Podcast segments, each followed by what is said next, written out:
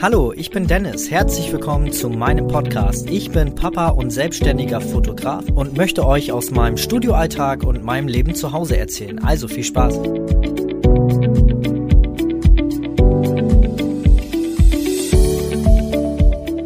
Hallo und herzlich willkommen. Schön, dass du wieder eingeschaltet hast. Ich bin Dennis und du bist hier beim Podcast zwischen Kamera und Windeln. Heute ja, heute spannendes Thema. Heute geht es um das Thema Preiserhöhung. Wann macht eine Preiserhöhung Sinn? Ähm, welche Preise soll ich überhaupt nehmen? Das sind tatsächlich oft Fragen, die ich bekomme. Und ich kann dazu immer sagen oder immer nur sagen, ich es bringt nichts, wenn ich dir sage, nimm 800 Euro für deine Fotos mit, äh, was weiß ich, Preispaket eine Stunde Shooting oder Newborn-Shooting drei Stunden und äh, zehn Fotos inklusive das bringt nichts, wenn ich dir das sage oder rate, wenn du nachher am Ende vor deinen Kunden sitzt und das nicht überzeugend rüberbringst. Also als erstes, der erste Tipp, wenn du Preise erhöhen möchtest, ja, tu das auf jeden Fall, aber stehe selber dazu. Es bringt nichts, wenn dir irgendjemand was vorschlägt und du da überhaupt nicht hinterstehst. Weil am Ende, am Ende stehst du vor den Kunden und musst das überzeugend rüberbringen und verkaufen. Und ja, deswegen bringen Empfehlungen von außen überhaupt nichts. Du musst für dich selber entscheiden, als erstes, was ist mir die Zeit wert? Und darüber musst du nachdenken. Es bringt nichts, irgendwas günstig zu machen oder sogar umsonst und ständig alles auf TFP-Basis zu machen. Egal, was für Fotos du machst, auf jeden Fall entstehen da, ja, vernünftige Sachen, die auf jeden Fall irgendetwas wert sind. Ne? Also es gibt so ein, ja, so ein Einstiegspreis, ähm, den man für sich selber erstmal so ein bisschen vereinbaren muss. Also du musst als erstes überlegen, was ist mit mir denn meine Zeit wert? Und es bringt nichts, da jetzt so Sachen rein oder nur Sachen reinzumachen wie, ja, ähm, ich möchte so und so viel Stundenlohn haben, weil da Miete, Strom und so und alles Mögliche drin ist. Ja, das ist auf jeden Fall wichtig, dass deine Kosten gedeckt sind. Aber auf jeden Fall musst du dir überlegen, was deine reine Zeit wert ist. Ne? Hast du zum Beispiel Kinder? Hast du, ähm, ja, wenn du Kinder hast und äh, zwei Stunden für ein Shooting verballerst, ähm, für, weiß ich, 50 Euro oder so, dann ähm, musst du dir überlegen, ist es diese eine oder sind es die zwei Stunden wert, nicht bei deinen Kindern zu sein. Und das ist definitiv, ja, also für mich sind es definitiv mehr als 50 Euro für zwei Stunden, ähm, die es definitiv nicht wert sind, von meinen Kindern getrennt zu sein. Und da musst du dir wirklich im Klaren sein, weil in der Zeit, wo du dann das Shooting machst, für, nehmen wir mal jetzt wirklich 50 Euro, was abartig günstig ist, ähm, das geht gar nicht. Also selbst der einsteigendste Einsteiger sollte mindestens mehr nehmen als 50 Euro für so ein Shooting. Also ich bitte euch, irgendwo muss auch äh, eine Grenze sein, egal was für Fotos man macht. Es sollte definitiv mehr als 50 Euro sein. Ähm, und umsonst schon mal gar nicht. Also für die ersten ein, zwei, drei Shootings, ja, um erstmal so ein bisschen Erfahrung zu sammeln, da kann man mal so ein TFP machen, aber ähm, du solltest dann sehr schnell zusehen, dass du teurer wirst, also dass du so einen Einstiegspreis hast. Und ähm, ja, Ihr müsst euch im Klaren sein, was ihr da kreiert, auch wenn ihr jetzt vielleicht nicht so künstlerisch wertvolle Fotos macht ähm, und weil es halt Einsteigerfotos sind. Und das soll auch überhaupt nicht schlecht wirken oder diskriminierend, wenn ich mir Fotos von vor zehn Jahren angucke, als ich angefangen habe mit meinen äh, Shootings, wo ich mir heute Fotos angucke und denke, Alter, wie konntest du dafür Geld verlangen? Normalerweise hätte ich den Kunden damals Geld geben müssen, damit sie meine Fotos nehmen. Ähm, also um Gottes Willen, ich war auch nicht davor befreit damals. Äh, ja, ich habe auch schlechte Fotos gemacht ganz am Anfang. Das ist völlig normal. Aber trotzdem sind diese Fotos wertvoll, weil es spiegelt die damalige Zeit wieder. Also, ne, ihr habt äh, neugeborenen Shooting und wenn die Fotos vielleicht nicht ganz so klappen wie jetzt bei einem Profi, der äh, schon 10 Jahre oder 20 Jahre dabei ist, dennoch kreiert ihr einen Moment. Also ihr haltet diesen Moment fest und das von dem Baby, wie es ähm, ja, noch ganz, ganz jung ist. Und das hat seinen Wert. Auch wenn es jetzt vielleicht nicht so äh, künstlerisch wertvoll ist, es ist dennoch eine Erinnerung, die festgehalten wurde. Und das ist definitiv mehr als 50 Euro wert für so ein Shooting. Also ich bitte euch, ähm, zweifelt da bitte nicht so an euch selber. Ihr kreiert da wirklich Momente, Erinnerungen und äh, die sind wertvoll und die werden nachher unbezahlbar. Wenn ihr jetzt nicht gerade ein komplett schwarzes oder komplett weißes Foto gemacht habt und das Baby da einigermaßen drauf zu sehen ist, dann hat es definitiv einen Wert. Es spiegelt nämlich die Zeit wieder, wo das Baby ja vielleicht nur fünf, sechs Tage alt war, was ähm, ja unbezahlbar irgendwann ist. Ne? Ähm, ihr müsst euch vorstellen, in 20 Jahren ist das vielleicht das einzige oder ist das, sind das die einzigen Fotos, die dann dieses Kind im Erwachsenenalter von sich noch als Baby hat? Und überlegt mal zurück oder schaut mal in eure Fotobox, die ihr vielleicht noch von eurer Mama habt oder von euren Eltern, die, äh, wo ihr Fotos von euch habt das ist, also ich habe, also ich komme aus der DDR und ich habe Fotos, die sind, ja, mein Gott, die wurden mit einer mit einer ganz einfachen Kamera gemacht. Da war, glaube ich, nicht mal ein Fotograf. Ähm, da bin ich mit meinen Eltern im Kinderwagen zu sehen. Also ich, äh, mich haben die so auf dem Arm vor dem Kinderwagen. Und im Hintergrund sind ganz viele Autos. Dennoch ist dieses eine Foto für mich extrem wertvoll, weil es das einzige ist, was ich noch habe. Äh, als Hintergrund, ich bin mit meiner Mutter halt vor der Grenzöffnung äh, über Prag oder so, keine Ahnung, geflohen, nur mal so ganz kurz. Und wir haben nicht viel äh, mitnehmen können. Und das ist das einzige Foto, was ich als Baby von mir habe. Und das, da könnte mir jemand eine Million für geben. Ähm, das würde ich nicht verkaufen. Und das ist ein einfacher Schnappschuss. Und nun stellt euch mal vor, ihr macht da ein äh, richtig ähm, vernünftiges Shooting, wo das Foto, äh, wo das Baby drauf zu sehen ist mit einer schönen Decke. Das muss nicht da der 1A tolle Bildausschnitt sein und die Emotion pur, sondern es ist einfach festgehalten für die Zeit. Und das ist definitiv mehr wert als 50 Euro. Also ich kann das gar nicht oft genug sagen, weil ich oft äh, wirklich Preise da draußen sehe, wo, wo ich denke, alter Schwede. Aber naja, nur mal so by the way, ähm, ihr müsst euch wirklich ähm, bewusst werden, was ihr da kreiert. Und äh, wie gesagt, es muss nicht immer das top ausgearbeitete Foto sein. Und ähm, das kommt nachher sowieso von alleine. Ihr macht ein Shooting nach dem anderen, am Anfang vielleicht ein, zwei, drei im Monat, ähm, dann wird's immer mehr und es kommt, die Erfahrung kommt dann ganz von alleine und eure Bilder werden von alleine einfach besser, weil ihr natürlich ja auch aus den Fehlern lernt, die ihr macht. Es gibt schöne Facebook-Gruppen, mal so by the way, meine eigene zum Beispiel, Einstieg in die Neugeborenen-Fotografie, da sind, oh, ich glaube, wir sind mittlerweile über 500. Ähm, die sich da gegenseitig helfen und, und, und gar nicht durch mich. Also ich muss da gar nicht mehr so viel machen. Ab und zu schaue ich noch mal rein, ähm, ob irgendwelche Fragen offen sind. Aber die Community hilft sich da mega von alleine und das kann ich dir nur empfehlen, wenn du dann natürlich auch ähm, mal Feedback zu deinen Fotos haben willst. Dieses, also das baut extrem auf. Ich kenne das damals auch noch, wenn ich meine Fotos mal irgendwo für Feedback äh, in eine Gruppe gepostet habe und da na, kommen mal Leute dabei, die dann irgendwie äh, nur Stuss von sich geben, aber da ist auch mal das ein oder andere Kommentar dabei, wo, wo Leute dann ähm, dich loben und ähm, das baut auf und das führt auch dazu, dass du Selbstvertrauen bekommst und dadurch dann wirklich auch mal zu deinen Preisen stehen kannst.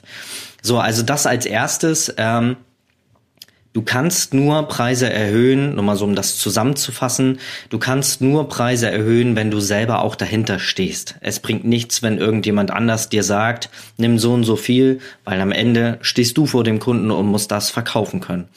So, und die zweite Frage, die ich dann immer bekomme, wann sollte man denn Preise erhöhen? Also es ist gerade, wir haben jetzt Jahreswechsel, in ein paar Tagen ist Silvester und ähm, ja, man steht dann vor der Frage, ja, okay, neues Jahr, macht Sinn, neue Preise zu erhöhen. Ja, auf jeden Fall.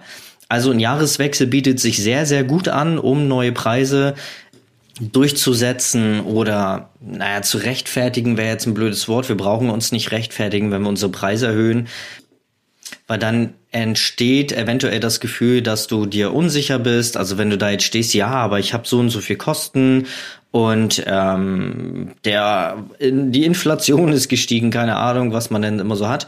Ähm, nein, also ich würde ähm, da klipp und klar zu sagen, äh, die Nachfrage bestimmt das Angebot. Das ist tatsächlich so ein Satz, den ich dann immer rausbringe, wenn irgendeiner meint, er müsste äh, nachhaken, warum ich jetzt teurer bin als der äh, Kollege oder der Mitbewerber um die Ecke, dann äh, sage ich einfach, ähm, ja, die Nachfrage bestimmt das Angebot, fertig. Und dann gibt's ein leichtes Grinsen dazu und mehr muss ich dazu auch nicht sagen.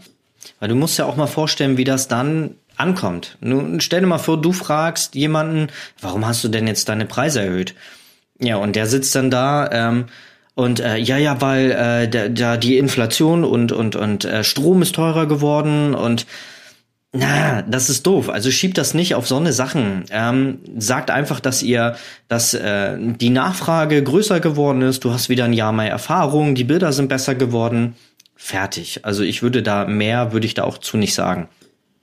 Ja, wie gesagt, ein Jahreswechsel bietet sich da eigentlich sehr gut an. Ansonsten rate ich dir, einfach dann Preise zu erhöhen, wenn du der Meinung bist, dass du Preise erhöhen möchtest, dass du jetzt mehr für dein Shooting haben möchtest, für deine Dienstleistung, für das, was du kreierst.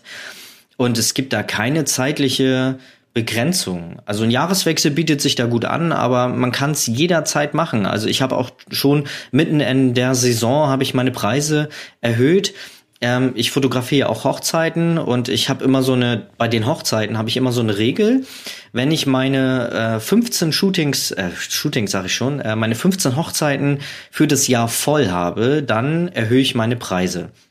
Und das ist tatsächlich in der Hochzeitsfotografie, ähm, geht das immer in 50 Euro Schritten pro Stunde. Also pro Fotografie eine Stunde ähm, nehme ich dann Summe X. Also ich kann es auch sagen, aktuell liegen wir bei 300 Euro pro Fotografie eine Stunde. Und wie gesagt, wenn ich 15 Hochzeiten voll habe für das Jahr, dann erhöhe ich. Und dann probiere ich erstmal aus, probiere, äh, also ich schaue, ob das ankommt, ob der Preis dann natürlich auch gebucht wird. Bringt ja nichts, wenn ich jetzt äh, sage, ich möchte so und so viel haben, wenn äh, niemand mehr das bucht oder der Meinung ist, nee, das ist dann doch zu teuer. Es muss natürlich auch entsprechend den Fotos sein. Ne? Also es, ähm, der Preis wächst einfach mit der Qualität der Fotos. Das ist einfach so immer schon gewesen. Obwohl ich da jetzt nicht immer nur zu 100 Prozent auf die Fotos gehen würde. Wenn du dein System zum Beispiel serviceorientierter umstellst oder noch gewisse Produkte mit in das, ähm, in dein Shooting, was inklusive ist, mit reinnimmst, dann ist es auch eine Rechtfertigung, den Preis zu erhöhen. Wenn du auf einmal von zum Beispiel ähm, Shot and Burn, also ne, Shooting und dann raushauen in eine Galerie und dann gibt's nur Digitalbilder, umzwitscht auf ähm, zum Beispiel IPS, ist bei mir jetzt gerade so ein Thema, mache ich aber noch mal eine extra Folge zu, probiere ich gerade aus. Und äh, beim IPS ist es ja so, dass du viel mehr Kundenbetreuung machst. Also du nimmst den Kunden ja auch richtig an die Hand und äh, leitest den so ein bisschen durch die Produktauswahl. Und da ist es ganz klar, dass du dann natürlich dafür mehr verlangen musst, als wenn du halt dieses Shot and Burn machst, das in der Online-Galerie lädst, die bestellten Fotos bearbeitest und dann quasi per E-Mail an den Kunden raussendest.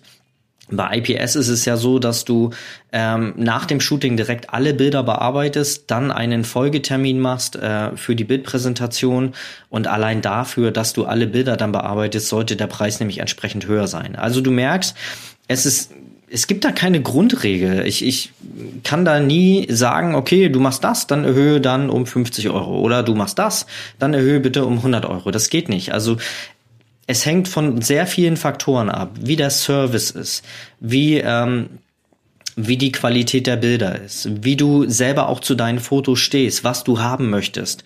Bist du, ähm, ja, weißt was ich, Maler und ähm, bist der Meinung, du bist der nächste Van Gogh oder ähm, Picasso, keine Ahnung.